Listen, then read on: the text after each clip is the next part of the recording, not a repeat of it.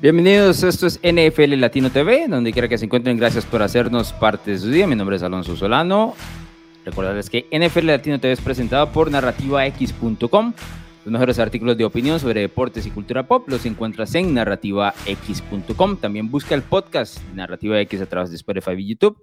Dale click en seguir y a la campanita para no perderte uno, ni uno solo de los detalles de lo mejor del deporte y el mundo del entretenimiento. Dicho sea de paso, que tengo aquí a Bruno Milano y que ya vamos a conversar con él sobre lo que nos gusta, la mejor liga del mundo. Grabamos un episodio el domingo anterior por la noche, el lunes que salió, y ahí lo pueden encontrar en Narrativa X, eh, versión Spotify y YouTube.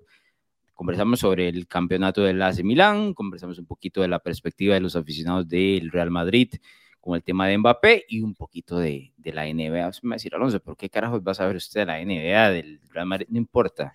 Lo que usted sabe es que yo traigo, aunque sea o intento, un poquito de perspectiva. Y si no, nos divertimos. Y ahí, créame que nos divertimos. De hecho, me dijeron, Alonso, buleaste muchísimo a Bruno Milano. Así me dijeron, Bruno. Pero yo dije, no, pues es, eso, eso no, no va conmigo. Yo no hago tal cosa. Pero bueno, aquí tengo a Bruno Milano que siempre nos acompaña a través de NFL Latino y vamos a conversar sobre mucho de la mejor liga del mundo. ¿Qué pasa, Bruno? ¿Cómo estás, Alonso? Sí, eh, recomendarle a la gente que, que, se asome ahí en Narrativa X.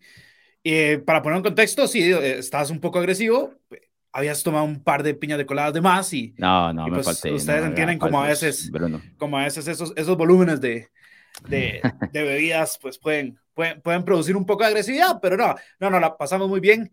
recomendado, este es un podcast mucho más, este, libre, pues. Pero hoy venimos, hoy venimos con temas, con temas muy buenos para NFL Latino, porque aunque seguimos en temporada baja, siempre hay de qué hablar en esta liga. Y te voy a ser muy sincero, Alonso. Eh, tengo, te, tengo problemas para, para, para lo que vamos a hacer hoy.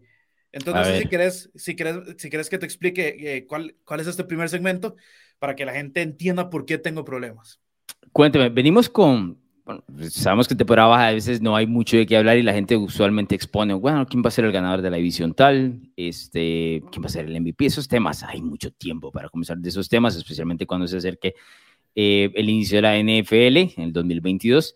Vamos a, traer, vamos a hablar de algunas cuestiones que están sucediendo en los equipos y cómo se valoran los equipos de una manera algo diferente. Bruno Milano, explique a la gente. Sí, lo que vamos a hacer hoy es tratar de adivinar. Es un juego de adivinanzas. El, tenemos los tríos más sobrevalorados, los tríos menos valorados y por supuesto el mejor trío ofensivo. Esto es hecho eh, meramente en el costado ofensivo. Eh, por ejemplo, un ejemplo de trío sobrevalorado es quarterback, running back, wide receiver, que tal vez la gente los ve en un muy alto perfil, tal vez no, y, para nosotros, para nuestra perspectiva, pues no es así. El menos valorado es totalmente lo contrario, sino pues tríos que tal vez decimos, bueno, pueden dar más, de lo que realmente pensamos o de la que la gente le da valor. Y por supuesto, el mejor trío es el que consideramos el mejor trío. Solo que tenemos una sorpresa. Ninguno de los dos sabe cuál fue el que eligió el otro. Por ende, aquí es donde yo te digo mi preocupación, don Alonso Solano. Yo soy una persona bastante abierta. Yo soy una persona mm. bastante abierta. Hablo bastante, vos, vos sabes, eh, y los que escuchan Dimensión Deportiva también lo saben. Eh, entonces, tiendo a decir mis ideas Mientras que vos sos una persona mucho más reservada. Ahora, yo lo que no quiero es que, por ejemplo, si no logro adivinar, no, no, no, no quiten credibilidad al esquema Bruno. Eso es lo único que quiero. El Ahora, esquema Bruno ha sido cuestionado en los últimos días. Sí, por eso. Por, porque, porque fundamentaste un ataque. Entonces, vamos a, vamos a tratar de separar las dos cosas. Eso es uno. Segundo, hay una animación por si alguno de los dos este, pega, ¿no? Eh, eh, adivina cuál es el trío que el otro trae. Ahora no sé si quieres ponerla solo para, solo para verla, por si no la vemos más en este episodio. Pero tiene que ganársela, Bruno. Tiene que ganársela. No, puedo, gente, no, no puedo mostrarle a la gente algo que no ha sucedido. Ves, ya querés la victoria, ya querés el sabor dulce de la victoria y no te lo ha ganado. Cuando te ganes, ahí está la animación. Y si no te lo ganas, aquí, aquí va a estar la animación el resto de la temporada 2022. Es más, la vamos a dejar picando. Sí. Tenés hoy para ganártela o eventualmente a futuro con el tal esquema, Bruno, que en los últimos Perfecto. dos años no es, le ha ido también. E, eso te iba a decir, si no, la vamos a ver seguro a final de temporada. seguro. Bueno, pero iniciamos, pero Bruno Milano. Iniciamos. ¿Cómo, ¿Cómo quiere? ¿Quiere que yo adivine o quiere adivinar usted primero lo que yo traigo? Eh, trataba de adivinar, trataba de adivinar cuál es mi trío más sobrevalorado y, y de ahí vamos a, a, partir. Bien, el trío más sobrevalorado, es decir, la expectativa es muy alta, se habla mucho de ellos, pero realmente no entregarían la mejor versión del 2022. Para mí lo que Bruno Milano está pensando, ojo, y traía dos para esta, precisamente, y entonces estoy 50 y 50, la verdad es que me puedo vender a quién vas a sobrevalorar. Te voy a dar mi opción uno y luego me decís, bueno, sí, pegaste o no pegaste y, luego te voy a dar lados que no vale, pero no importa. Creo que traes a Dallas en el trío de Dallas, siendo Dak, Lamb y Zeke como el trío más ofensivo más sobrevalorado rumbo a la temporada 2022.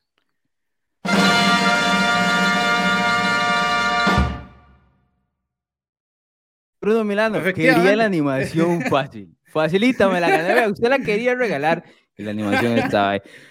Te voy a decir algo y te voy a decir porque es que el, otro, la otra versión era Arizona. Trae Arizona como, uh, como una posibilidad porque vos, vos hablas mucho de Arizona. Pero yo sé que traes un, pique ahí con Dallas y era, era inevitable. Sí, sí, creo que esta la, la, realmente la puse votando. Pero es que, a ver, Alonso, eh, ¿cuándo, cuándo, ¿cuándo, vamos a, realmente decir las cosas como son? Sí que Elliot hace rato dejó de ser un running back este, élite en esta liga, probablemente hace dos años dejó de hacerlo. Apenas si llegó a las mil yardas eh, el año anterior y tiene 10 touchdowns. Usted me va a decir, sí, tiene 10 touchdowns, es un gran número. ¿Cuántos de esos realmente se los quitó a Tony Pollard en las últimas tres yardas, cinco yardas? Eh, Tony Pollard es el mejor running back de este equipo, no se ve eh, a vista popular como, como pues así. Eh, la salida de Mari Cooper le va a dar más protagonista a CD un que es un muy buen receptor, pero del otro lado, tampoco es que yo lo voy a poner en top 5 de receptores de la liga, y mucho menos. Además, tengo que ser muy claro, Dak Prescott, a ver, es, es, un buen mariscal, lo tuvimos en el top 10, ¿te acuerdas? En, en, nuestro, último, en nuestro último ranking. Claro. Pero, pero hay que ser muy claros. Dak depende mucho del juego terrestre. Dak es un tipo que prefiere jugar con el play action establecido. Y cuando tu, tu running back estelar, como si Elliott, eh, no, no, no, no, con costos te llega a las cuatro yardas por acarreo, eh, pues eso se complica. Entonces, al final de cuentas, se les va a Mari Cooper. Dallas siempre eh, tiene, hay confeti a punto de caer en el ATT Stadium, a pesar de que le ganen equipos que van con marca de 1 y 10. Entonces, por supuesto, es el trío más sobrevalorado de esta liga y es un trío que va a tener un cambio de dinámica, porque CD Lamb no era el wide receiver número uno. Entonces, ahora tiene que tomar la batuta. No, y, y, pierde mucho, ¿verdad? Ante la salida de Amari. Eh, tal vez el, el, valor de Amari en su momento sonaba caro, luego lo visto por los otros eh, wide receivers ya firmados y más con sus nuevos contratos, pues Amari resulta ser teóricamente o suena barato ahora, ¿no? Como está el mercado de wide receivers. Pero sí estoy de acuerdo de que, de que siempre hay una valoración exagerada sobre lo que puede hacer Dallas y, y que, por supuesto, no ha entregado en los últimos que 20 resto de años. Y, luego lo mostró también ahora con, en el último partido contra San Francisco, en playoff, donde la vocación ofensiva, la ejecución de los últimos minutos fue completamente absurdo, ¿no? Ahora te voy a hacer una pregunta sin, sin irme mucho del, del, tema. De estos tres, eh, ¿a cuál valoras más en sus diferentes posiciones? A, a Creo que sí, eh, si le das un gran, un gran mariscal, puede ser eh, te lo pongo así, si fuera así Lam y no Jerry Judy el que está en, en Denver, yo vería mucho mejor a, Denver que, que, con Jerry Judy, por ejemplo. Ahora, y al que menos valoro, sí, por supuesto. Ahora, eh, vos pensás, creo que eso es un tema que vamos a tocar mucho más adelante cuando se acerque la temporada, pero vos crees que el tema Mike McCarthy está como tal vez en la, en la silla caliente, pero sí en la silla anterior a la caliente, tal vez, o no? en, la, en la silla tibia, no, no sé. Eh, Jerry Jones tiene, tiene una reputación de haber durado mucho con Jason Garrett, pero también tiene una reputación de impaciente. Entonces. Es extraño, sí. El tema Garrett es que era como medio familia, ¿verdad? Exactamente. tenían como, una como un amor ahí entre ellos, que, que, que, curiosamente yo te he dicho, o sea, no se puede hacer negocios con la familia, ¿verdad? Ni con los amigos.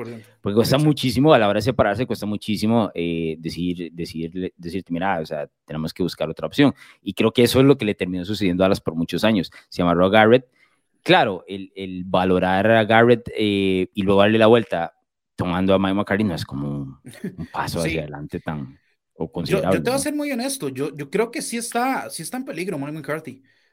Si no gana esta división, si no gana esta división, veo perfectamente un escenario donde se va. Porque y bueno, y esta división no, se, no gana nadie de manera consecutiva, creo que desde el 2003-2004 cuando lo hizo eh, Filadelfia, lo cual los pone en una situación complicada ahora, pero también, eh, pues tomando en cuenta que la salida del año anterior fue fatal, ¿no? O sea, yo sigo pensando que rayó lo ridículo lo, lo hecho en, la última jugada y de, o penúltima jugada de en ese juego. Y eso, por supuesto, no, no, no le compra crédito en este caso a, a y compañía. Sí, ¿sabes qué es el problema? Cuando tu pico de la temporada fue la semana 1, eh, pues eh, hay, hay problemas, claramente. Sí, sí, sí. sí. Entonces, ok, don Bruno Milano, le toca a usted adivinar. Ahora, te, eh, antes de pasar a, a que te toque que adivinar el trío más sobrevalorado que yo te traigo, este, ¿te sorprendió que te pegué así tan sencillo? Estoy no, bateando, estoy bateando tenía, 100% ahorita. tenía presupuestada que, que, que, el sobrevalorado lo ibas a, lo ibas a adivinar. Creo que lo adivina toda la audiencia, eh, si nos ha escuchado por, por, un buen tiempo, pero los otros. pero sí, sí, tengo que decir que, que lo, lo, eh, lo pensé con Arizona. Es más, Arizona hasta el último minuto era mi consideración. Pero, ¿sabes qué pasa? Bruno, Bruno trae tanto es que no voy a decir odio porque no, no, no, no quiero que la gente crea que, aquí tiramos ahí a los equipos. Exacto, voy a darte crédito, o sea, pero sí creo que, que tenés como muy metido en la cabeza el tema de los Cowboys y, y por ahí va, por ahí va. Sí, Arizona sí lo consideré, pero el tema de la suspensión de DeAndre Hopkins me hizo decir como, bueno, les estoy quitando un tercio de la temporada. Entonces, vamos, a ver, toca adivinar, Bruno Milano, ¿cuál es mi trío ofensivo más sobrevalorado rumbo a la temporada 2022? Es más, te puedo decir que no lo vas a acertar. Te lo, te lo aseguro. Te aseguro que no vas a acertar. Wow, este, gracias por el apoyo, hermano. Eh, eso está. Tengo, tengo, tengo, te voy a ser muy honesto. Eh, si esto hubiera sido el año pasado, 100% hubiera puesto a, probablemente te hubiera tirado ahí un tipo Green Bay. Tengo dos opciones, yo también. Tengo dos opciones. Una, porque es uno que hablamos relativamente hace poco. Vale una, ¿verdad? Sí, que te la voy a decir después porque me voy a cantar por la que se me ocurrió después. Ok. Entonces, mi pick oficial. Ajá. Denver Broncos. Oh, wow, Bruno Milano, ¿qué carajo pasó ahí? ¿Qué es ese batazo brutal que acaba de pegar? Sí. Porque mi trío ofensivo poneme, más Poneme, poneme, poneme. Los Denver Broncos.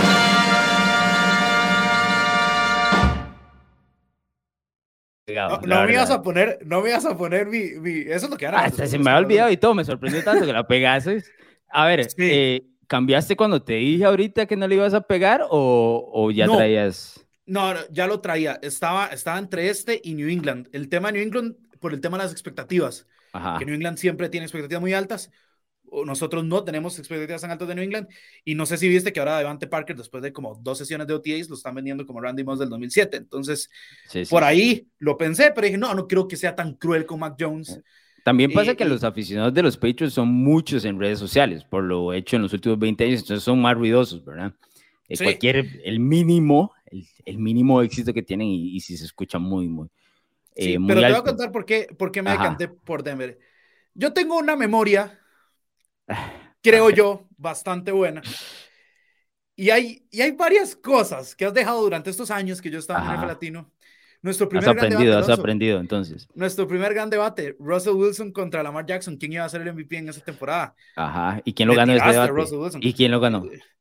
¿Quién ganó el debate? no, eh, eh, el debate no sé, el premio lo ganó Lamar Jackson. El debate el premio. Pero Russell no le tiraste a Russell Wilson. Le tiraste a Ross, le has tirado a Ross varias veces en nuestros chats privados, no sé si con el ánimo de molestarme a mí o porque realmente le tiras.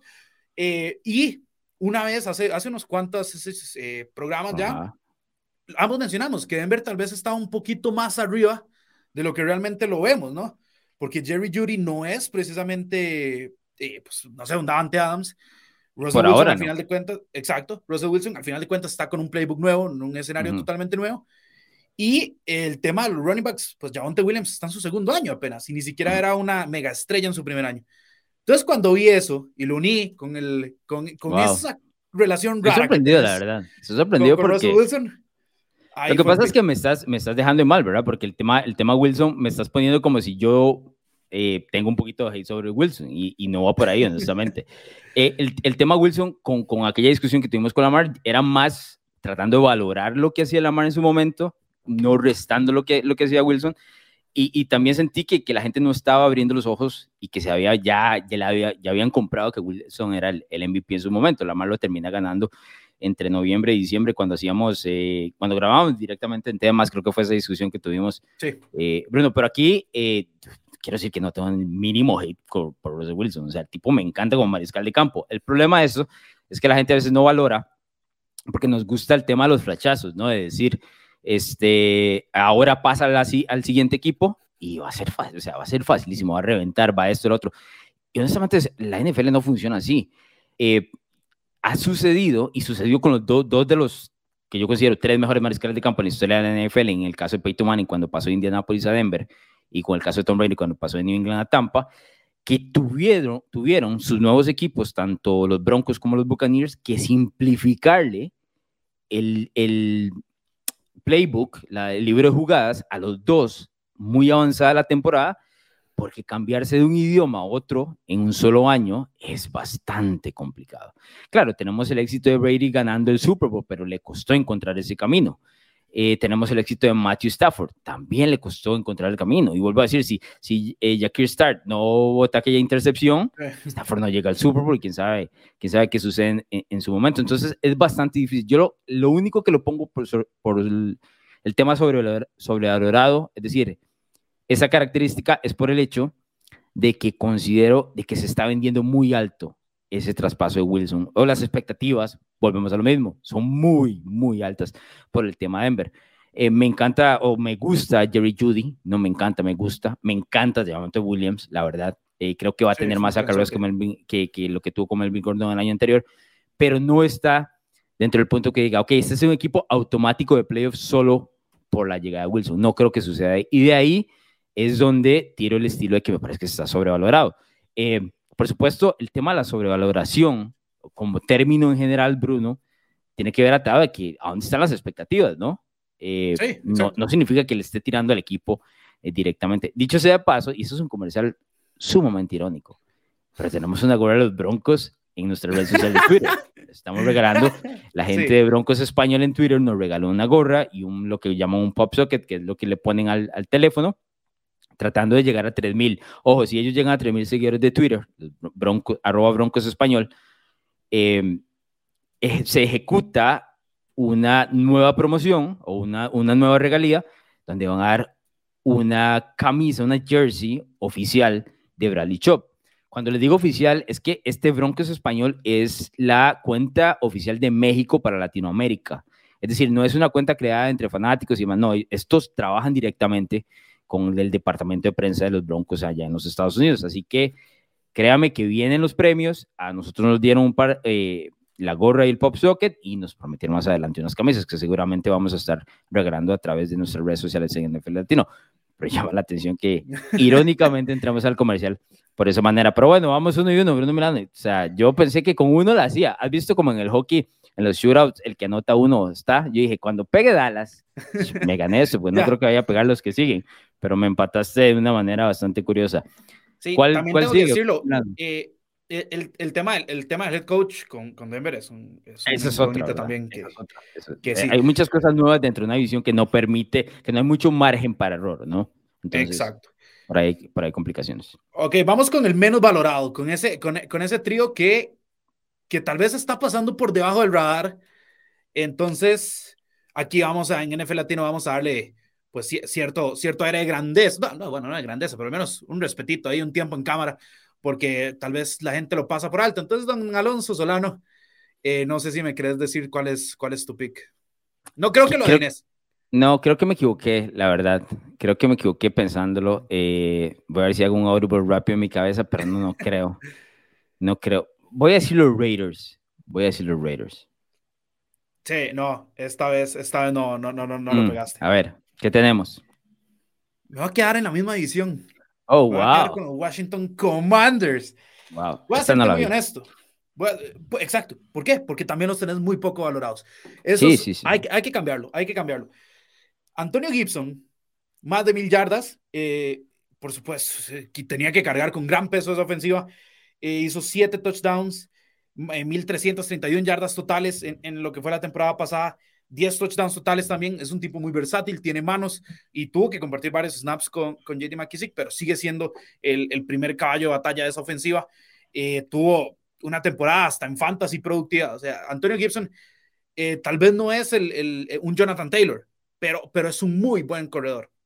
Después tenemos a Scary Terry McLaurin, que tuvo más de mil yardas en los últimos dos años, con quarterbacks como mi muchacho Taylor Heineke, que no es mi muchacho por ser quarterback, es mi muchacho porque tiene un apellido gracioso. Eh, Fitzmagic, que casi no jugó y que es un, es un kamikaze lanzando el balón, y con Kyle Allen, entonces, cuando haces más de mil yardas dos años seguidos teniendo esos tres quarterbacks, significa que tenés talento. Tiene grandes rutas, Alonso, tiene buenas manos, eh, tiene un 62% de, de, catch rate en su, carrera, eh, hizo cinco touchdowns el año anterior y ahora va a tener a un Carson Wentz que la gente lo ha tratado muy mal, lo tiene muy poco a ver, La gente va metidísimo en ese, en ese departamento, Bruno. Si, si, si, hace dos semanas no, o tres semanas no reventé a los Colts por, por, por eh, no darle un segundo año a Carson Wentz. 27 touchdowns. Sí, pero también reventaste a los Colts por, por no clasificar a playoff y todo el tema. O sea, no estoy seguro que seas el defensor número uno de Wentz. No, no, defensor número uno no, pero tampoco lo masacro. Es que, es que hay gente que. Ahora, yo entiendo que su decision making, ¿verdad? Su, su toma de decisiones no, no, es la mejor, pero 27 touchdowns, 7 intercepciones es un buen, es un, es un buen rango, ¿no? Eh, de, de touchdown por Estás vendiendo la idea hizo 3.500 ya, hizo 3.500 yardas, 7 yardas por, por intento de pase, lo cual es bastante, es un poquito encima del promedio. Tuvo un 94.6 de rate. Carson Wentz no tuvo una pésima temporada como lo quieren vender. Por supuesto, el tema de Indianapolis colapsó al puro final del año. Tuvo pero Carson Wentz. Buen partido, aquel, aquel gran partido contra Arizona en épocas de Navidad, si no me equivoco. Pero es que ese, ese partido contra Jackson. Pero, pero, lo, pero lo más importante es esto, Alonso. Es un upgrade enorme ante cualquiera de las otras tres opciones que habían en Washington. Sí, estoy de acuerdo. Entonces, Y, además, recordarás que hace un par de semanas te dije, es más, me no puedo creer que no me pongas atención porque la deberías, la deberías haber adivinado. Hace un, par, hace un par de semanas que te dije eh, que en el esquema Bruno te podía decir que básicamente que para mí los Washington Commanders sí, sí lo mencionaste, sí lo estaban, estaban peleando ahí ese, esa, esa, cima de, la división. Voy a ponerte más atención a futuro. Es que ese tema del esquema Bruno, apenas me decís el esquema Bruno, digo que no pegamos nada, entonces vaya. No, no hay mucho espacio aquí ya después de todo vive, entonces hay que, hay que guardarse. Pero sí, está bien, estoy de acuerdo que Washington es, es, es poco valorado, aunque dentro de esa división eh, te podrías vender que, que con excepción de Dallas, cualquiera de todos esos pueden sorprender, eh, porque la división da eso, ¿verdad? La división da eso. O sea, sí, la división da eso, pero. El año pasado, ¿quién tenía, ¿quién tenía a Washington ahí? Bueno, sí tenían a Washington, pero a, me refiero, hace un par de años, ¿quién tenía a Washington ahí llegando? Y hemos visto, bueno, Filadelfia, el mismo Filadelfia, ¿quién tenía a Filadelfia el año pasado llegando a. Es una división rarísima. Y, por ejemplo, uno de los equipos que podría dar ese siguiente paso es Nueva York, pues específicamente por su entrenador en jefe, ¿no? O sea, de Brian Dable se espera que recupere la ofensiva y todo lo demás. Por ejemplo, el tema de que Kenny Goleday no tuvo touchdowns el año anterior, después de ese montón de dinero. Pero bueno, habrá tiempo para analizar eso. Dígame, a ver, ¿cuál es eh, esta adivinanza, Bruno Milano? ¿Cuál es su selección? ¿Qué cree que estoy pensando con el tema del trío menos valorado de la NFL rumbo al 2022 o lo que llevamos desde el año pasado? A ver. Eh, antes de eso, te, voy a hacer una pregunta. ¿Te soy sincero o te miento? Eh, no, sea sincero. Te voy a ser sincero. Tengo dos opciones, pero son tan diferentes las dos mm. que, me, está carcomiendo la cabeza. Eh, porque una es un equipo que probablemente pueda estar en playoffs. Y la otra es un equipo que estuvo en playoffs, pero al menos a mí parecer no va a estarlo este año. Entonces, Ok, no vas a pegar, entonces ya, ya me di cuenta. no importa. así, así, ok. Entonces, no, eh, te voy a decir que mi pico oficial van a ser los Philadelphia Eagles. No. Eh, el equipo menos valorado es el Don Bruno Milano, actual campeón del Super Bowl. Ok, el no, trío, no El trío de Matthew Stafford, de Copper Cup y ahora Cam Akers, que regresa después de la lesión. Bueno, regresó el año pasado en playoff y todo lo demás. No hablamos de los Rams lo suficiente. Este es un equipo del cual decimos, ok, y, lo conversé hace, lo conversamos hace que cinco minutos. Matthew Stafford, de no ser por aquella intercepción eh, suelta de Jackie Start, llega o no llega, pero Stafford tuvo un muy buen Super Bowl. Luego lo de Cooper Cup, un día estos estaba leyendo el ranking de wide receivers entrando al 2022 y Cooper Cup apenas pega la lista de top 10. Cuando el año pasado, cuando el año, no, y de fuentes oficiales, estoy hablando de, de gente que escribe para ESPN.com en Estados Unidos, CBS, ese tipo de gente, ¿no? Cuando el año pasado Cooper Cup fue fácilmente el MVP de la temporada, fácil. De, de, del tema de que si valoráramos las otras posiciones de un nivel tan alto, Cooper Cup sería el número uno. Fue el jugador más determinante de todo el 2021 y no hubo, me parece a mí, nadie ni cerca. Y puedes incluir a Tom Brady y a Aaron Rodgers porque lo de Cup llegó hasta el final. Es decir, reventó a todos hasta el final, ¿no? Y, y, no, hay, no hay mayor valor que eso. Entonces, siento que no le estamos dando el, el, valor suficiente a estos tres. Claro, entiendo que, que tal vez Cam Makers no sea la selección más sexy dentro de esta posición. Habrá un montón de nombres ahí. Pero lo que carga Coop con estos tres nombres, y obviamente va atado al tema Matthew Stafford, ¿no? Porque Coop ha hecho a Stafford, le hizo la vida facilísima al Y yo sí creo que hay un poco, es que no es irrespeto, pero vuelvo a eso, no, hay, no está el valor suficiente sobre el que se le debería dar al, al campeón. Entonces, digo yo, bueno, ¿cómo eh, menosprecias, entre comillas, al que es el campeón del Super Bowl. Se da, especialmente en temporada baja. Si ves los Power Rankings, por ejemplo, el, el número uno de los Power Rankings es Buffalo. A mí me gusta poner al campeón como el, como el de los pero entiendo que perdieron a Miller, y, pero, aquí estamos hablando de tríos ofensivos. Y esos tres, eh, con un K-Makers ya sano, yo creo que pueden seguir reventando dentro de una división que va a estar complicada, pero creo que menos complicada que el año anterior. Y me vas a decir, ¿por qué? Bueno, Arizona, ya vimos el tema de Hopkins en las primeras semanas, eh, hay problemas con Kyler Murray, Seattle para abajo completamente, uno de los peores equipos en teoría eh, de la NFL, y San Francisco no sabemos qué va a suceder con su mariscal de campo y el tema de Diego Samuel y demás. Los Rams, calladitos, ahí, calladitos, campeones, celebrando, haciendo sus temas de redes sociales y demás, y me parece que es el, eh, la selección del el trío ofensivo menos valorado en Bruno Milano. Sí, te voy a ser sincero, hubiera dicho 30 de los 32 equipos antes de ganar. Claro, claro, te dije, no, no, estaba segurísimo que no. tenía que ponértela, tenía que ponértela un poco, un poco difícil. Ahora, la de Denver no sentí que estaba fácil, pero la pegaste bien, la verdad. Sí, sí, no, eh, te, te, te, voy a ser honesto. Eh, yo lo vamos a usar más este, la cuñita ahí, el, eh, del ganador, creo que ya, ya fue suficiente. Ya fue. Eh, no, yo, yo a, los, a los Rams los consideré hasta para el mejor trío. Si los puse o no, los, lo tendrás que adivinar, pero, pero oh, wow, wow, wow, yo, sí los, sí los tengo, sí los tengo altos. Eh, Ahora, te, te, me lo, fue un consejo que me diste cuando yo estaba iniciando mi carrera. Te, te, lo digo yo ahora vos, hay que seleccionar bien los, a quién lee uno, porque poner a Cooper Cup ahí entrando al top 10. Ah, estoy de acuerdo, 100%. a veces lo que hago es como lo tachaste ya de la lista. ah, no, no, sí, sí, yo tengo muy, muy conocidos a quienes hay que seguir, cuáles opiniones valen la pena y cuáles no. Hay quienes están buscando el clickbait a nivel Latinoamérica y, y a nivel Estados Unidos, o sea, pasa por los dos lados y aquí hay que escuchar o no.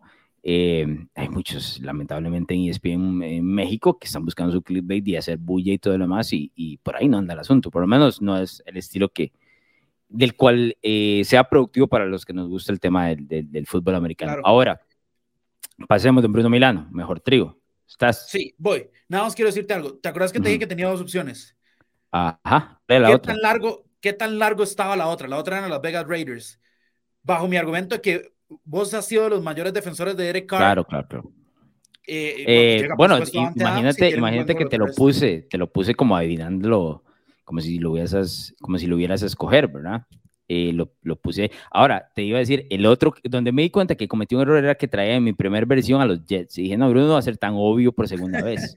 Ese fue mi problema. Entonces cambié a los Raiders, no la pegué. Sí lo valoré. Estaba más cerca a los Raiders que Filadelfia. Filadelfia no lo, no creo. Filadelfia creo... me fui porque me jugaste sucio hace un par de semanas diciendo que AJ Brown y que Key, Brown es AJ Brown, pero necesito a, tres. Y defendiendo a Jalen Hurts y todo. Yo defiendo a Jalen Hurts porque yo he visto el crecimiento de Jalen Hurts desde que estaba en Alabama. O sea, el, crecimiento y a nivel mental. Yo creo que la gente no entiende lo fuerte que es ese tipo mentalmente. Es brutal. Eh, pero el, el, tema ya de técnica y de, de talento, pues, hay un techo, ¿verdad? Mentalmente es un animal, pero eso es otra cosa. Ahora, Bruno Milano, el mejor trío. Mi eh, selección, lo que creo que traes, creo que son los Cincinnati Bengals, don Bruno Milano. Uf, uf. Dígame si la pegué en el tubo. ¿qué? Estuviste, literal, la pegaste en el tubo. Literal, la pegaste en el tubo. Porque lo cambié. Es más, como nosotros traigo a los Tampa wow. Tampa. Te voy a explicar algo. Tampa. Ajá. Cuando cada uno de nosotros hizo nuestras propias plantillas, ¿no? Eh, para Ajá. mantener el secreto. Y hicimos una prueba en- con este marco y demás eh, de manera individual. La prueba la hice con el logo de los Bengals. Oh, wow. Así te lo pongo. Sí, sí, sí. sí o sea, sí. fueron cinco minutos antes de entrar al programa. Dije, voy a hacer esto. No, no, me, me, y, y di para vuelta. T- Tiene que ser Tampa Bay. Tiene que ser Tampa Bay. Tom Brady, que obviamente quitando Cooper Cup, debió haber sido el MVP el año anterior, Alonso.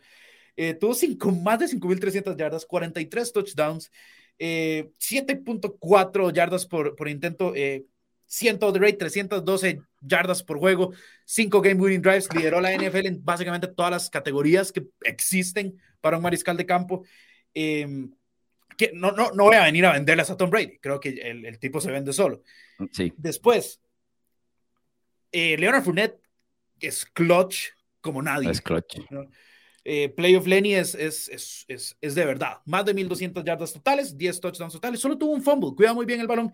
Tiene manos, le ayuda a, a, a bueno, a veces tiene sus partiditos, ¿verdad? Pero, Sí, pero sí, sí, sí. te- usualmente es un tipo que, que ayuda también en, en- en temas de checkdowns y play, play, y play action. Eh, Es, es fuerte, se ha mantenido sano y es, el, es un corredor perfecto para Tom Brady, ¿no? Para lo que ocupa Tom Ujú. Brady. Y ahora, el tema del wide receiver. Yo dije, hmm, ¿pongo a Chris Godwin o pongo a Mike Evans? De igual manera va a ser mi número uno, Claro. cualquiera de los dos. Me voy a cantar por Mike Evans. ¿Por qué? Porque vos le das muchas flores a Chris Godwin, entonces vamos a darle flores a Mike Evans. Merecidas. No, de acuerdo. ¿Qué pasa con Mike Evans? Son ocho temporadas que lleva la NFL, las ocho temporadas con más de mil yardas, único jugador en hacer eso. Dos, al contrario de Chris Godwin, se mantiene sano o juega lesionado, porque el tipo no le gusta perderse partidos. Es una máquina de touchdowns. Tuvo 14 el, el año anterior, 13 en el 2020. Este, si usualmente va contra los cornerbacks número uno del, del equipo contrario, por lo que tiene un, un matchup más difícil, un pareo más complicado. Que lo diga con Jalen Ramsey 65. que lo quemó brutalmente en aquel. Exacto. Atrapa el 65% de sus pases. Eh, entonces quiero darle respeto al cabeza caliente Mike Evans, que es un palo de receptor. Y usualmente no está en esa conversación de los mejores cinco. Nunca, nunca está, nunca que- está. Pero yo creo que hay que mencionarlo, porque ocho temporadas de más de mil yardas, es campeón de Super Bowl, se ha hecho un líder en esta ofensiva. Y yo ah, me imagino que ahora, bueno, si no se lesiona, va a tener la, la cantidad que quiera para extender ese, ese récord, ¿verdad? Porque con los ahora 18 partidos, es que tenemos 10, bueno, 17 de los 17 equipos. partidos, 18 semanas, sí. Ajá, eh, pues es mucho más sencillo, ¿no? Eh, no sé si viste el, el, no, sí lo viste, porque creo que te vi comentándolo en Twitter, el, esta broma que le hace Tom Brady a Aaron Rodgers y a Mahomes. Ah, con- sí, es un salvaje. No, que Mike No, no, es un Evans, salvaje. que Mike Evans, eh, aquí está Mike Evans, pero él no me abandona, dice, a, a Aaron lo abandonó Davante, a, a Mahomes lo abandonó Tyreek, y le dice, Josh Allen, a, a Josh Allen le hace, no te han abandonado a nadie, pero espérate, da- da- dale un segundo y ya te, ya te abandonan. Este, en redes sociales está brutal, o sea, Brady está brutal en redes sociales. Sí. Eh, la gente ha destapado ese tema del, del Tampa Tommy, ha sido bastante interesante. Yo no consideré a Tampa porque sí me parece que Fournette da un paso más atrás en el tema del running backs con, con respecto a otros, ¿no? Eh, Pero me acabas, Pero- de, vender pero- a, pero me acabas de vender a, a, a Cam Akers, que, que estoy de acuerdo, pero que, sí. yo lo veo como el, el valor del running back, lo veo como alguien joven. Fournette ya no está entre ese, entre ese espacio joven. Lo que sí compro es, es, si me decís es que el tipo es clutch, no puedo decir nada. No puedo decir nada. O sea, ha jugado fantásticamente desde que llegó a Tampa en temas de postemporada y lo hizo con Jacksonville en su momento cuando llegaron hacia la final de la AFC con Black y demás. El tipo cargaba con, con ese equipo junto con la defensiva, ¿verdad? Pero, pero sí hacía lo suyo. Entonces, esa parte la compro. Te toca a un Bruno Milano adivinar para ver si salimos. Vamos a pausa y regresamos con, con el otro jueguito que traemos.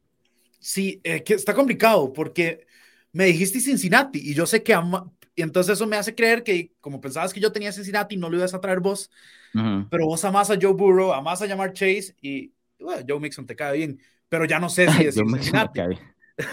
Ya no sé si decir Cincinnati, este, este está... Ay, Lo no, puse no, una no. encrucijada con eso. Eso es. Sí, me, me pus, y, y, los Rams eran mi segundo equipo y ya, ya los pusiste y no creo que lo vas a Y no puedo repetir, no, no. Sí. Eh, Porque sí, o sea, no son, no, si sos el mejor y el poco valorado, no son, eh, ¿qué dirían? Excluyentes, ¿no? Sí, no sé si Kansas City, porque Clyde Edwards Heller. Los Chargers.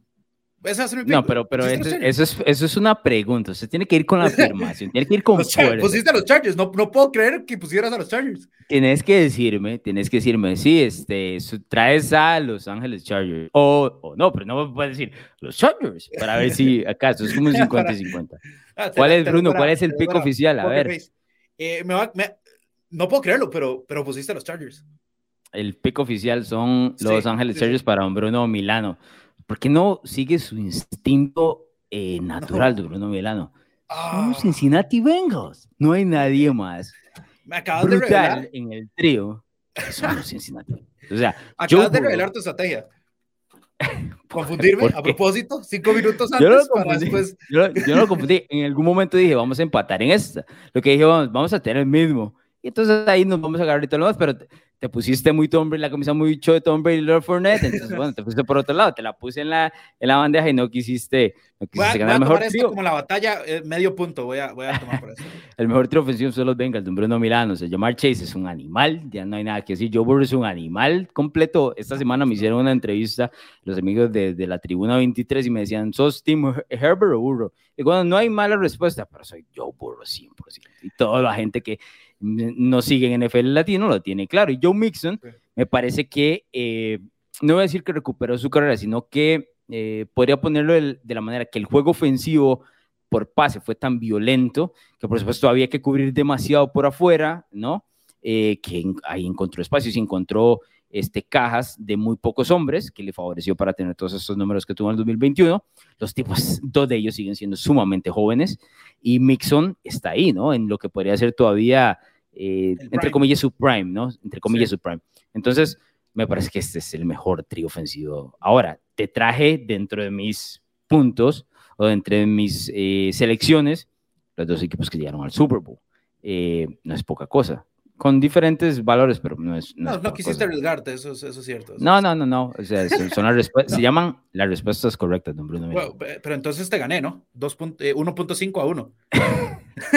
es que no se puede, Vamos a contar no se puede, digamos, la matemática del muchacho se, se, me quedó por allá en el colegio. Bruno Mirando, vamos a pausa y regresamos con escenarios optimistas, pesimistas y realistas de diferentes equipos dentro de la NFL rumbo a la temporada 2022.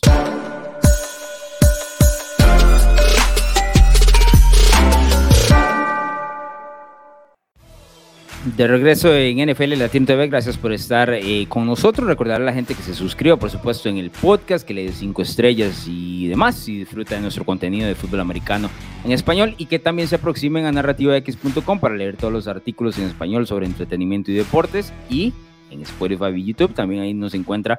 Don Bruno Milano y yo estamos grabando, tenemos episodios los lunes en la mañana, ya están ahí puestitos sobre lo que sucedió el fin de semana. Y eh, el lunes anterior grabamos sobre el, triunfo en la Serie A del Milan, diferentes eh, situaciones sobre el Real Madrid y el Miami Heat en la NBA. Eh, van a estar variando los comentarios. espero que lo disfruten y también le den seguir ahí al podcast de Narrativa X, que tiene también muchísimos episodios de otros programas ahí mismo en el feed de Narrativa X. Don Bruno Milano, esto se llama, ah, bueno, aquí tenía un comentario de Mario que nos había dejado, dice, lo tengo por acá, dice, señores, o sea, ¿a quién ve mejor colocado al final de temporada en la división? ¿Chargers o Broncos? Creo que tenemos un par de minutos de Bruno Milano antes de entrar a, la siguiente, eh, la siguiente manera de, exponer estos juegos o, los equipos. Eh, pero yo creo que como mencionaba al inicio del programa con el tema de los Broncos, yo creo que los Chargers sí se espera que estén en, en playoff. No estoy tan seguro de los Broncos. Bueno, yo hablo por mí, no sé si lo ves diferente. Sí, no, no, voy, voy, a, voy a estar de acuerdo con vos. Yo eh, si, me apresuras, puedo ver a los Chargers hasta ganando esta división, eh, peleándola con Kansas City, por supuesto. Eh, y veo a los Broncos peleando un campo por el comodín, pero, pero no, ganar, no cerca de ganar la división. Creo que las primeras semanas son de ajustes. ver qué trae el nuevo head coach, ver cómo se adapta el nuevo mariscal y, y, de ahí a ir pues corrigiendo en, la ruta, pues. Ok, los siguientes 20 eh, minutos, un poquito menos de 20 minutos, don Bruno Milano. Escenario optimista, pesimista y realista. Aquí no hemos conversado sobre este tema, no sabemos de cuáles son los equipos que vamos a tocar. Usted me va a decir un número, don Bruno Milano, y vamos a ver qué es lo que arroja, cuál es el equipo del cual podríamos hablar eh, en los diferentes escenarios, escenario optimista, pesimista y realista. Dígame un número del 1 al 32, don Bruno Milano. ok, vamos a ir con el número 24. Uh, el número 24, vea lo que trae la rifa de Bruno Milano para usted. Dígame el escenario optimista, el mejor opcionario de los Minnesota Vikings, don Bruno Milano, para el 2022. Sea optimista, sea eh. correcto. O sea, póngale, póngale sabor a los Vikings. Eh, voy, a, voy a serte sincero. Pensé poner a Minnesota en el menos valorado, en el trío menos valorado, por el tema de mm. cosas, pero Justin Jefferson y Alvin Cook son, son bastante buenos. Entonces, no, yo también, eh, honestamente, yo también lo, pensé, pero eh, Cousins a veces se me hace sobrevalorado, entonces eh, tenía ese, ese exacto, balance extraño. Estamos de acuerdo. Entonces, creo que el optimista es robarle la edición a, a un Aaron Rodgers que va a estar, pues, sin, sin mayor ayuda. creo que ese es el, el, optimista, ¿no? Aaron Rodgers suele tener esta edición, pues, bajo, bajo la palma de su mano, pero, a ver, hay un nuevo, hay un nuevo coach, eh, tenés talento, o sea, tenés talentos, tu, tu, mariscal es un mariscal de 500, pero si, si las cosas se dan y si a Green Bay le, le, empieza a costar el tema, el tema de la vida post Davante Adams, el escenario más optimista es que los Minnesota Vikings clasifican a playoffs ganando la división, eh, pues hasta ahí, yo creo que, yo creo que Eso te iba a preguntar, ¿hasta dónde es el optimismo? O sea, eh, uno y fuera en playoff. Pues, sí, sí, yo creo que sí. Yo creo que sí, porque eh, las otras divisiones en la oeste está muy competida. Y si uno de esos, por ejemplo, llega a ser el séptimo, el séptimo sembrado, o, al final de cuentas ese es el pareo, pues eh, ya, hasta ahí llegaron. Voy con el. Yo, voy a dar mi escenario pesimista. Yo soy un poquito pesimista. No, pesimista no es la palabra, soy realista, honestamente. Pero vamos con el escenario pesimista. El escenario pesimista para mí, obviamente, es que no llegan a playoff no es un escenario muy alejado de, la, posible realidad en una división que ha dominado la escuadra Green Bay en los últimos años de manera fácil. Pero además, el tema pesimista le da a decir al resto de la gerencia general que se equivocaron a la hora de no buscarle una nueva casa a Kirk Cousins y explotar todo lo que han hecho o intentado hacer en los últimos años. Minnesota ha sido uno de los equipos que se ha quedado completamente lejos de las expectativas, ¿no? Eh, cuando firmaron a Cosis y le dan este dineral usualmente en cada uno de sus contratos, se está esperando que los lleven por lo menos a una final de conferencia mínimo, que es una situación similar a, por ejemplo, con el tema de Dallas, ¿no?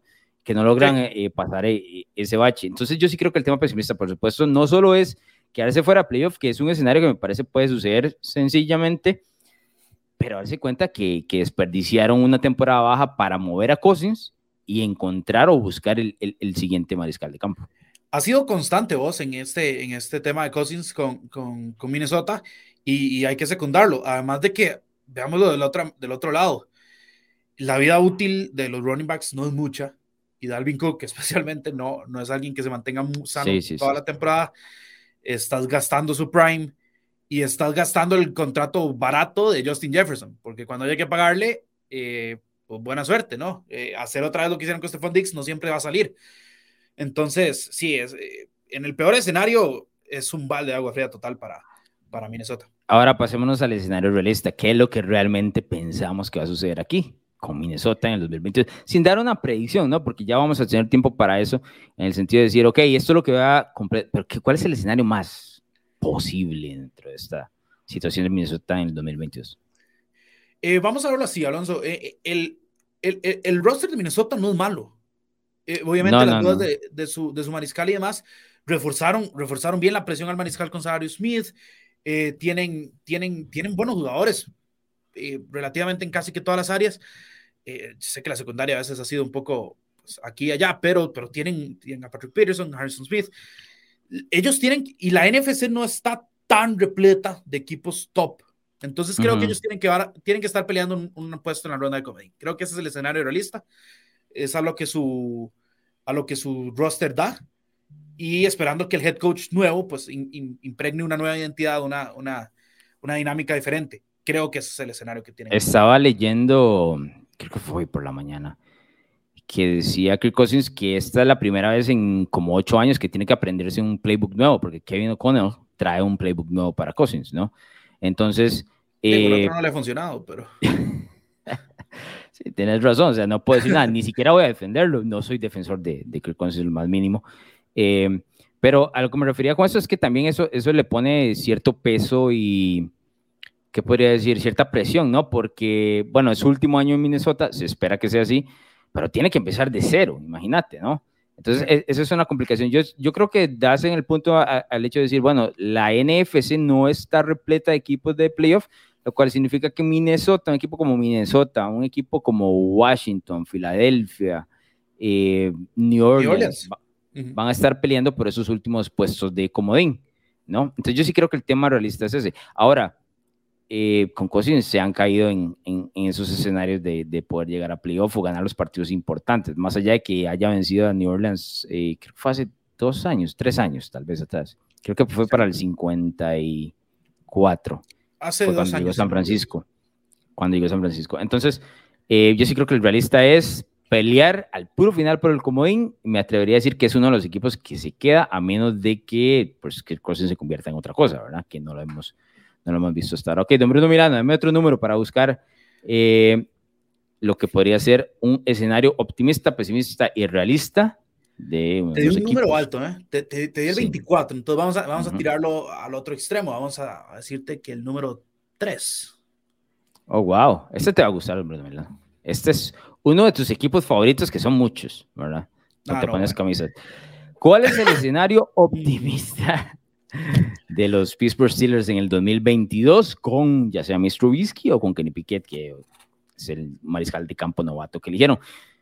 Escenario optimista para los Steelers. Esto es, esto es importante porque este es eh, el paso siguiente o la era post-Big Ben, ¿no?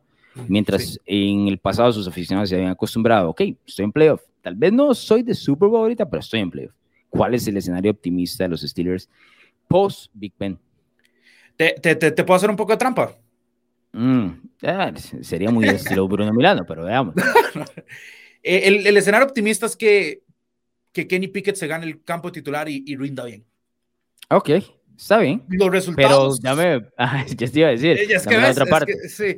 Eh, eso es lo que quería evitar, don Alonso Solano, pero nunca me dejas, nunca me dejas salirme con la mía. Este, resultados, pues pelear, pelear un, un séptimo sembrado. Ese es el escenario más positivo que tengo para los Steelers, porque su división está fuerte, la FC está fuerte y el mariscal es el que no tienen. Entonces, el, el escenario optimista es que Kenny Pickett logra ganarse el campo y, y rinde desde de, de, de, inmediato, básicamente, y los pone a pelear teniendo en cuenta que es Mike Tomlin el coach, ¿no? Claro, y el escenario pesimista, te pregunto porque yo sé que te gusta hablar de este equipo, entonces eh, yo a enfocar en las líneas. El, el, escenario pesimista es que, es que tengan que jugar con Mitch Trubisky y, y que tengan al Mitch Trubisky que conocemos. Sí. ¿no? Hay, hay, cierta fe que con Brian Double hayan, haya corregido algo, pero, pero no, eso es el, terminar pues últimos en la, en la, en la, en la división y con, con récord por debajo de 500 con Mike Tomlin, lo cual suena impensado, ¿no? Suena impensado, pero yo creo que hay que valorarlo en el 2022. Sí. Porque el resto de la división bueno, está. Lo, lo hemos venido valorando desde el 2020, ¿verdad? Con Mason Rudolph y todo eso, pero. Sí, estoy de acuerdo, estoy de acuerdo, pero eh, no teníamos a Cincinnati hecho esto. Sí, eso es cierto. Y es cierto. bueno, Baltimore siempre está, pero Cincinnati no estaba así. Yo sí creo que hay una oportunidad de, de, de pensar eso. Yo sí creo que el escenario pesimista es. Eh, va atado al mariscal de campo, o sea, darse cuenta de que este, de que el quarterback no pudo vencer a Trubisky, que sería un terrible escenario para sí. los aficionados de los Steelers, tomando en cuenta que le, eligieron en primera ronda, creo que fue el único sí, quarterback en, en, todo este draft, elige en primera ronda, y eh, pues no solo quedar abajo de 500, Bruno, sino eh, el tema de decir, ok, ya no soy lo que era, porque esa realización sí. de, de, de, soy ahora otra cosa, de que mi historia no está, eh, no va de la mano con, con, con, los resultados actuales, es bastante difícil de, de digerir. Eh, que lo digan, por ejemplo, los aficionados de los Patriots, ¿no? Eh, que sí. estaban tan alto durante los últimos 20 años que ahora tienen que acostumbrarse al segundo de la edición y con Miami eh, como un enanito creciendo. ¿verdad? Segundo, tercero, sí, exacto. Exacto. Y, eh, y ahora los estilos, o sea, eh, lo que puede haber sentido el aficionado de los Steelers del perder con Cleveland hace un par de años en playoff fue, tiene que ser una barbaridad, un dolor enorme. y ahora darse cuenta que okay, se acabó una racha de tantos años de ser eh, muy efectivo, Baltimore sigue ahí, pero ahora el, teoría el dueño de la división es, Cincinnati, ¿no? Entonces, yo sí creo que ese escenario pesimista. Ahora el realista, Bruno Milano, aquí es donde haces una predicción que no, no se va a quedar en, eh, eh, escrita, digamos, esta se puede obrar y más adelante la, la Sí, esta, no está en, el esquema, eh, pero realista, siento que, que, pueden, que pueden ser más bien cumplir el papel de juez, ¿no? Mm. Siento, que, siento que es un equipo que, que no vas a poder tomar a la ligera, porque Mike Tomlin siempre tiene este equipo preparado, porque es un equipo que estuvo con 500 teniendo a Mason Rudolph y a, Devlin Hodges como, como mariscales, ¿no? Trubisky podrá hacer lo que sea, pero es mejor que esos dos. Entonces, siento que, es, que ese es un equipo que, que si te lo tomas muy como por encima, eh, te, te, te, te, va, te va a ganar. Te va a ganar feo a punta de defensa, pero creo que es un equipo que va a rondar el 7, el, el 7-10 por ahí. 7-10 es bajo de 500 y no llega a playoff. Yo también lo tengo fuera de playoff. Por supuesto, un equipo respondón, pero que no le alcanza. Eh, menos dentro de la AFC. Es que el aficionado los Steelers van a decir, pero ¿cómo nos van a poner menos de 500 si hemos demostrado así? Pero esto es otro escenario, ¿no? Eh, es que hay un juego más y un juego más es mucha diferencia. No solo, no solo el tema del juego más, eh, el, el, mariscal de campo, por más que... y, por más que, que no quieras admitir que, bueno, Ben te daba cierta experiencia, enorme experiencia dentro, del, dentro del camerino y ahora volteas a ver dentro, dentro de eh, el círculo ¿no? que hacen antes de eh, ejecutar las dudas y no ves al, al cachetón y dices, bueno, muchas, muchas, dudas. Último, hombre no Milano, deme eh, un número más para ver a, dónde, a dónde caemos con el tema de optimista, pesimista, realista para ir saliendo ya. En bueno, tres minutos. Entonces, vamos, vamos con uno ahí a la mitad, dame el número 17. Número 17. Eh, no sé si te va a gustar mucho este equipo, pero bueno, ya que hablamos y que mencionaste a Ryan Dable, es un nuevo equipo, el escenario optimista, pesimista, realista de los New York Giants. Bruno, véame el tiempo para no salirnos más de... Eh, optimista, optimista eh, encuentran una luz con Daniel Jones y pelean por, por entrar ahí a, playoffs, teniendo en cuenta que la división se los permite, ¿no? pesimista, se dan cuenta que ni Brian Dable puede arreglar el problema de Daniel Jones eh, y el realista, eh, en este caso el realista y el pesimista van casi de la mano. El realista es que quedan de últimos en esta división y, ni siquiera compiten. Eh, no sé por qué estoy yo en una, una, posición extraña de me siento optimista por los Giants ahora. No sé si mucha fe Sí, pero no sé si es fe ciega. O sea, no vengo a defenderlo de una manera a capa y espada, ni mucho menos. Pero sí me parece que la división presenta una oportunidad que hemos visto en años anteriores de equipos de los cuales uno dice, no, ese no, ese no va. Y de pronto pega un brinco. Y la MNFC este es precisamente este tipo de división, ¿no? Es más, esto sucedió con Cincinnati el año pasado. Fácil, dentro de una división mucho más complicada. no, no, Bruno, Bruno, Bruno. Nadie tenía Cincinnati. Nadie. No, pero Nadie. Joe Burrow y Daniel Jones. Ah, yo entiendo, pero de Burrow, o sea, acordate en los campamentos de entrenamiento lo que decían. En los reportes de los campamentos de entrenamiento decían, Joe Burrow tiene el reloj acelerado en su cabeza por el tema de la rodilla y está lanzando intercepciones por doquier. Eso es lo que, esos eran todos los reportes de, los equipos. Entonces, yo sí creo que eh, me siento un poquito optimista con los Giants. Yo creo que van a dar un poco más de pelea eh, que en versiones anteriores. Por supuesto, el equipo no va a tener la distracción de tener a, Joe Josh hablando todo el tiempo, no sé, desfachateces ahí por 10 minutos seguidos, ¿no? Eh, Dable viene de, recuperar en teoría su carrera, donde renació con, con Buffalo, con Josh Allen, eh, puso en la palestra un mariscal de campo que se criticaba muchísimo y ahora tiene la oportunidad de hacerlo otra vez. Imagínate, imagínate si, si Dable recupera a Daniel Jones. O sea, el tema del quarterback whisper eh, Bruce Arians se lo tiene que poner, se lo tiene que dar a, en este caso, a Dable, porque recuperar dos casos que se veían perdidos, porque yo Allen se veía bastante mal. Es que ahora tal vez nos quedó en el pasado, pero los primeros dos años completando menos del 60% de sus pases. Yo me siento un poco optimista con el tema de, los Giants. Pero ojo, si este equipo estuviera en otra división, no sería lo mismo. Es decir, mi optimismo no sería el mismo.